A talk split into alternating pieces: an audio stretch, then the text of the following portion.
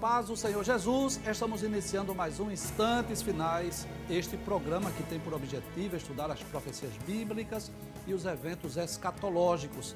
Eu quero agradecer por sua audiência, a você que diariamente assiste ao nosso programa pela TV ou pela internet. Que Deus te abençoe, que as bênçãos de Deus continuem sendo derramadas sobre você e a sua família.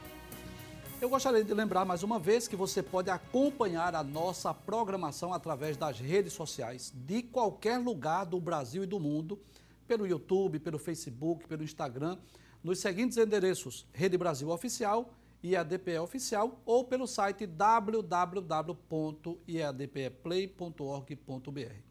Se você deseja entrar em contato conosco, enviar a sua pergunta ou a sua mensagem, anote aí o número do WhatsApp que está aparecendo na sua tela. É o 99491 2293. Muito bem, se você está acompanhando os instantes finais, você sabe que nós estamos estudando sobre o período da grande tribulação, mais especificamente sobre o juízo divino nesse período chamado de grande tribulação.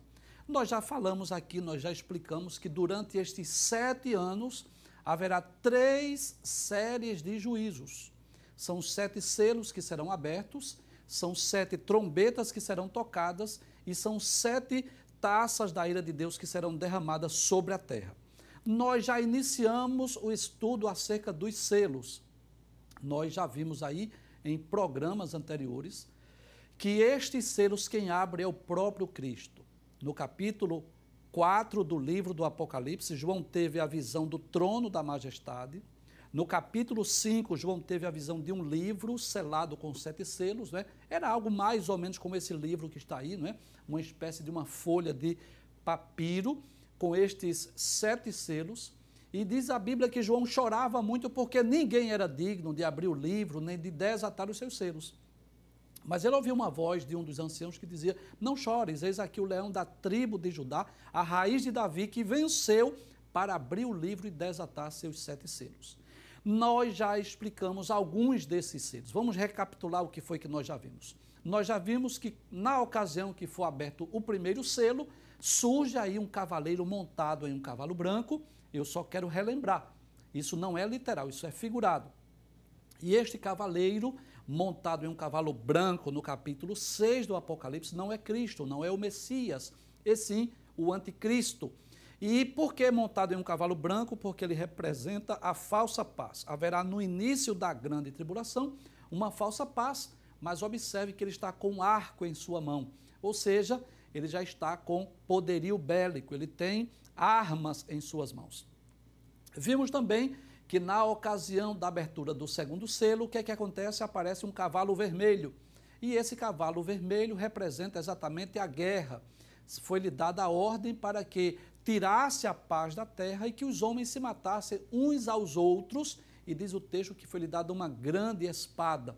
Ou seja, durante esse período haverá muita morte na terra.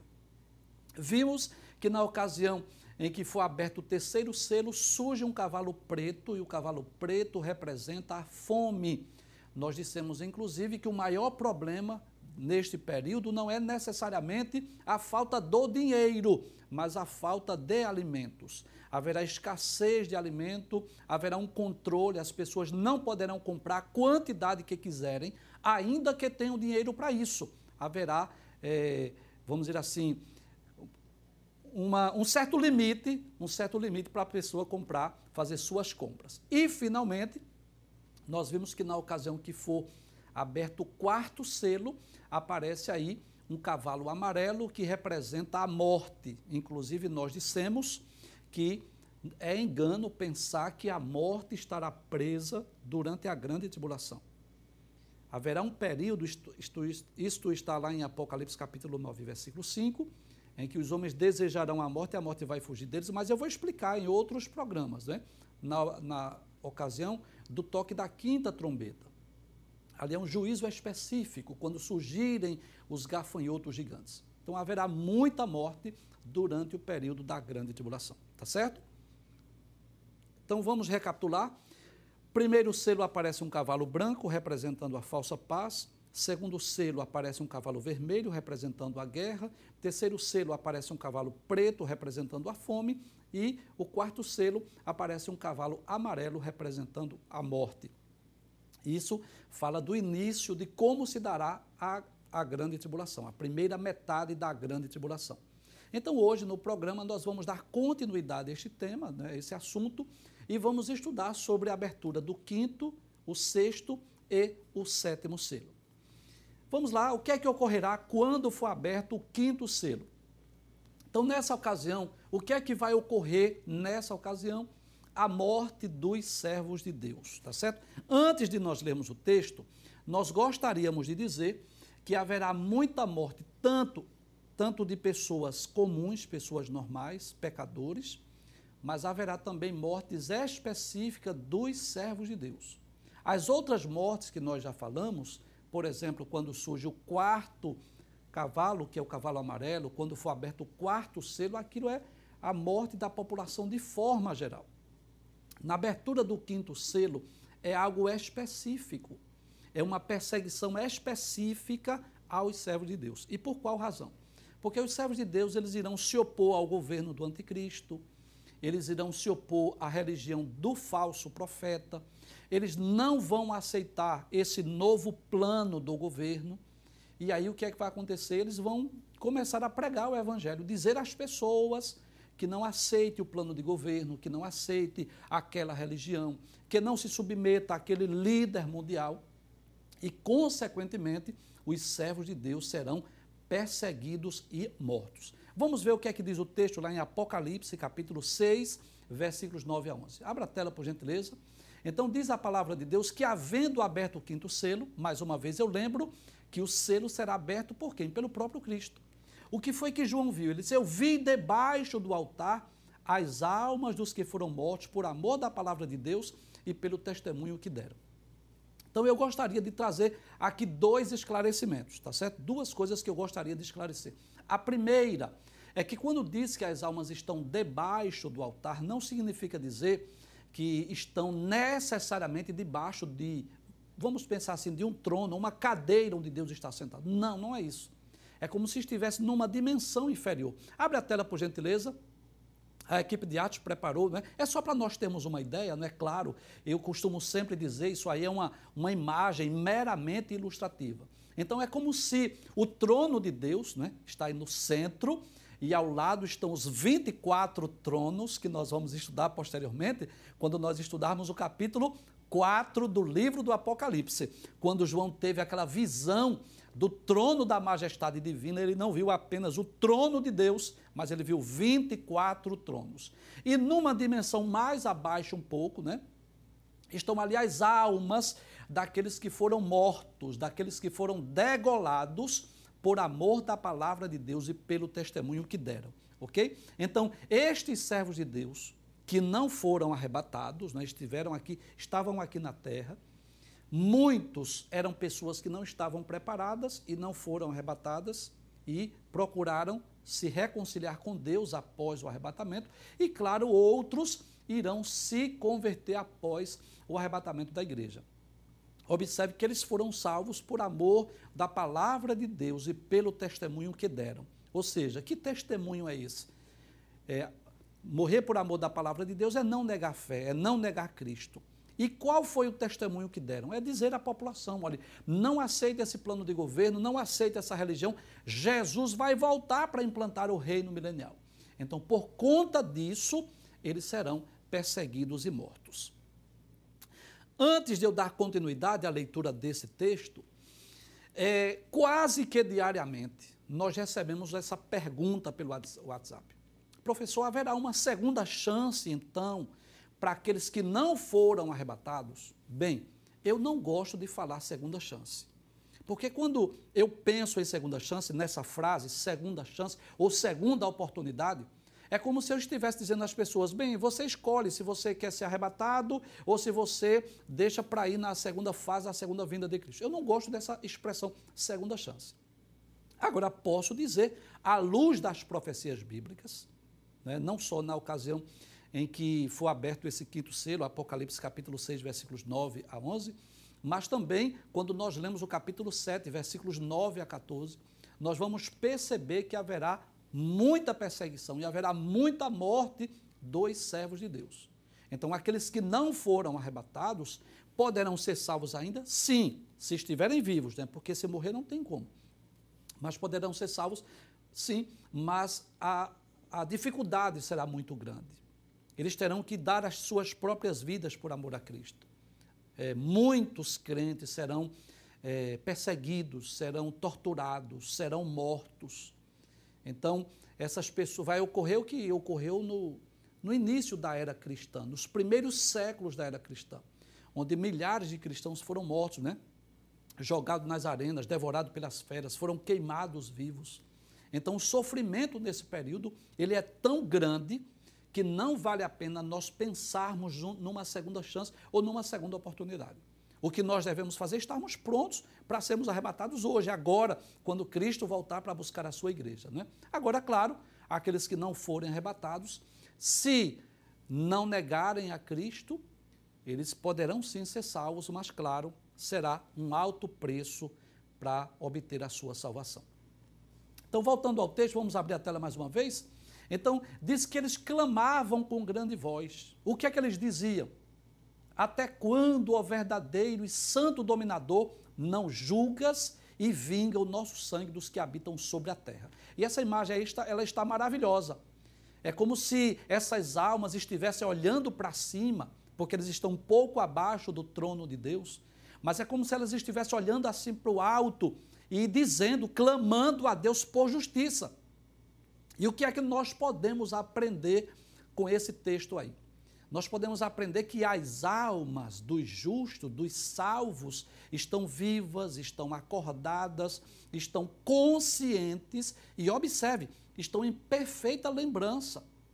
Quando eles estão pedindo, clamando por justiça, é porque eles lembram da forma que eles foram mortos. Então é como se essas almas estivessem é, olhando para o alto, olhando para o trono de Deus e perguntando: quando é que Deus vai vingar as suas mortes, né? E claro, vingar de quem? Dos que estão na terra, daqueles que perseguiram os servos de Deus. Vamos voltar para o texto mais uma vez.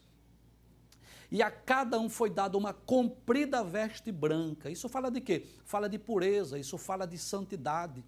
É claro que as vestes físicas, terrenas, humanas, elas foram manchadas, foram salpicadas de sangue. Mas ao chegarem no céu, eles recebem essas vestes brancas e foi dito para eles qual é a mensagem para essas pessoas: que eles repousassem um pouco de tempo, até que se completasse o número dos seus conservos e seus irmãos que haviam de ser mortos como eles foram, né? Então nós podemos entender que na abertura deste quinto selo, o principal fato que vai ocorrer é exatamente a morte dos servos de Deus. O anticristo, juntamente com os seus exércitos, irá perseguir os servos de Deus. E será muito fácil identificar os servos de Deus. Por quê? Porque eles não terão a marca da besta, eles não aceitaram a marca da besta, eles não vão participar das reuniões religiosas que forem implantadas na terra. Então será fácil pegar essas pessoas. E aí facilmente eles serão presos. E se eles preferirem não aceitarem a marca da besta e não aderirem à religião do falso profeta, vai lhe restar o quê? A morte. Ok? Vamos ver o que vai acontecer então na abertura do sexto selo. Na ocasião da abertura do sexto selo, haverá terremotos e catástrofes no céu e na terra. Então, vai começar aí uma série de juízos e de julgamentos. Observe que você vai perceber tanto na, na abertura dos selos, quanto no toque das trombetas, quanto no derramamento das sete taças, que haverá séries de juízos, de julgamentos que vai afetar a terra. Né? Então, esta é a primeira de uma série de juízos que vai afetar a própria terra, o próprio planeta. Então, vamos ver o que é que diz o texto. E havendo aberto o sexto selo, vamos abrir a tela, por gentileza. E havendo aberto o sexto, o sexto selo, vamos abrir, por gentileza? Sim, obrigado. Olhei, e eis que houve um grande tremor de terra, ou seja, um grande terremoto. e o sol tornou-se negro como um saco de silício. Ou seja, o sol não vai dar o seu brilho como nós podemos presenciar no dia a dia, não é? A lua vai tornar-se em sangue. É possível, é possível que não seja necessariamente o sol que vai escurecer e que não seja necessariamente a lua que vai se tornar em sangue. Talvez seja algum eclipse, ou pode ser também por conta de poeiras cósmicas que haverão sobre a Terra. E só para que você possa entender, eu vou ilustrar mais uma vez. Por exemplo, quando estamos em um dia nublado, em que a temperatura está mais baixa, nós costumamos dizer que o sol está mais frio. Mas na verdade, o sol está com o mesmo vigor, né? com, com o mesmo brilho, com a mesma temperatura. Não é o sol que está mais frio, mas é por conta das nuvens carregadas de água que nós temos a impressão de que o sol está mais frio. Então, isso ocorrerá durante o período da grande tribulação. É possível que as poeiras cósmicas que atinjam a Terra, ou talvez até uma, uma espécie de um eclipse, venha afetar tanto os astros, o Sol, como a própria Lua. Mas não só isso, não, é? não para por aí. Porque o problema aí desse sexto selo não é simplesmente as trevas, a escuridão que vai afetar a terra. Não, não é só isso. Vamos dar continuidade ao texto? E vai dizer assim: E as estrelas do céu caíram sobre a terra, como quando a figueira lança de si os seus figos verdes, abalada por um forte vento. Então, é possível também, eu costumo sempre dizer isso, que as profecias bíblicas, nós só podemos ter uma compreensão exata quando elas se cumprem. Eu já, já tive a oportunidade de explicar aqui em outros programas. Enquanto elas não se cumprem, nós estamos estudando sobre possibilidades.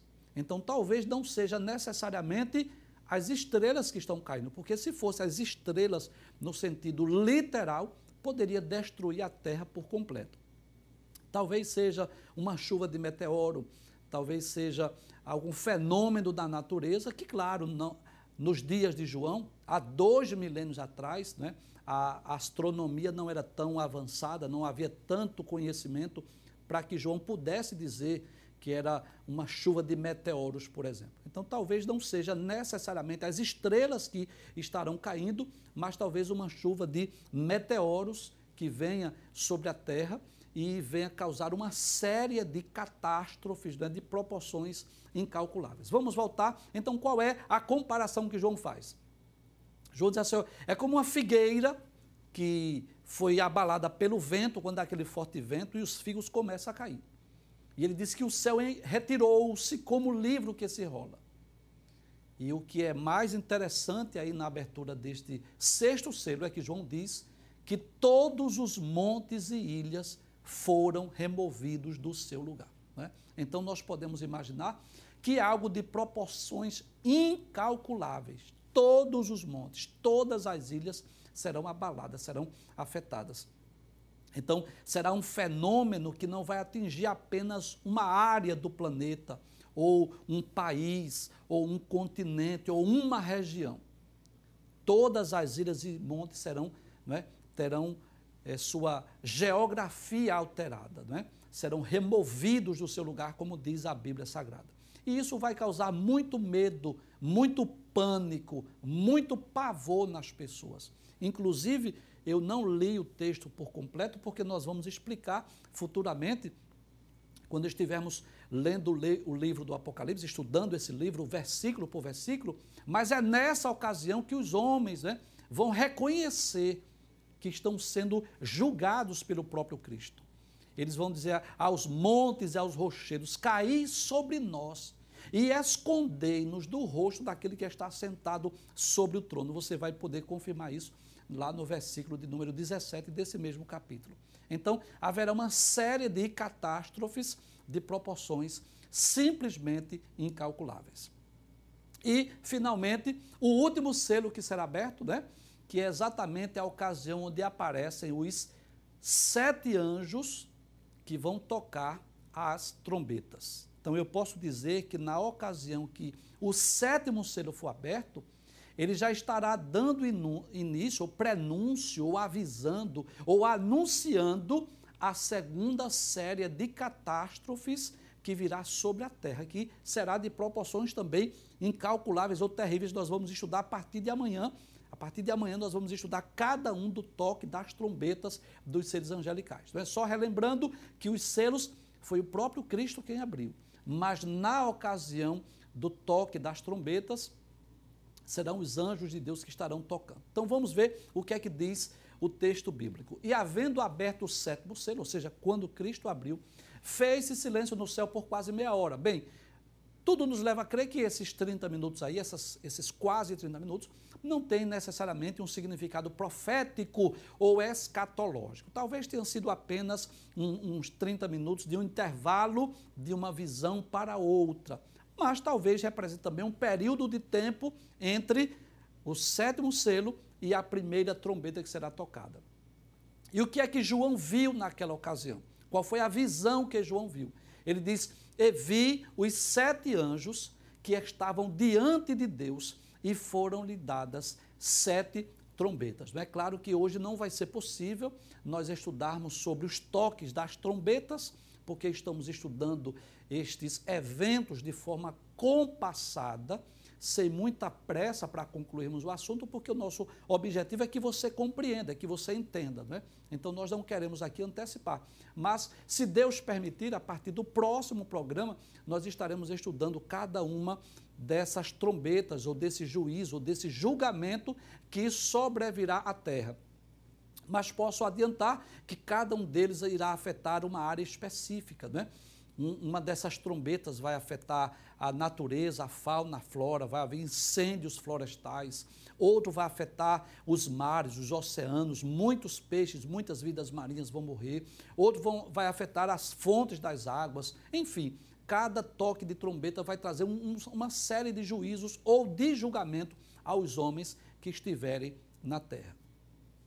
Então, nós podemos entender, à luz das profecias bíblicas, né, que todas essas séries de juízos são de proporções não é, incalculáveis. Não dá para a gente comparar com os terremotos que estão ocorrendo hoje, com os maremotos, com... não, não dá para comparar. É, a, é algo de proporção ainda maior, de proporções ainda superiores. E claro, isso está registrado na Bíblia Sagrada, não apenas como um alerta, não apenas como uma advertência, mas, acima de tudo, é Deus nos mostrando, nos revelando o futuro das coisas que estão por acontecer, para que nós possamos estar prontos, para que nós possamos estar preparados para não estarmos na terra durante esse período chamado de grande tribulação. O que nós estamos aguardando, declaro antes disso, é que Jesus venha buscar a sua igreja, assim como ocorreu na geração antediluviana. Não é? Antes que Deus enviasse o dilúvio, Deus preparou uma arca.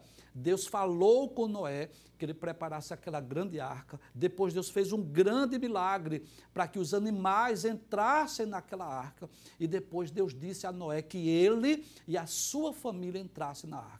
E depois que Noé entrou na arca e fechou a porta da arca, diz que ele fechou por dentro e o Senhor fechou por fora. Então foi a partir de então que sobreveio aquela grande destruição. Foi a partir de então que, infelizmente, muitas pessoas passaram a dar crédito. Quando é que eles acreditaram nas palavras de Noé? Quando já era tarde demais, quando Noé já estava dentro da arca, não é? quando começou agora aquelas nuvens carregadas de água, a, a, o dia escurecer, começou a chover, foram abertas as comportas do céu. Então Deus abriu as comportas e começou a chover de forma torrencial, 40 dias e 40 noites. Eu, inclusive, eu já disse aqui que Noé passou é, um ano dentro da arca. Faça os cálculos direitinho. Então foi, foi, foi, tanta água que Noé só saiu da arca um ano depois, que foi exatamente o tempo. Até o Monte Ararat foi coberto pelas, pelas águas, porque realmente foi, nós cremos né, no dilúvio total, nós não cremos no dilúvio parcial, só uma região.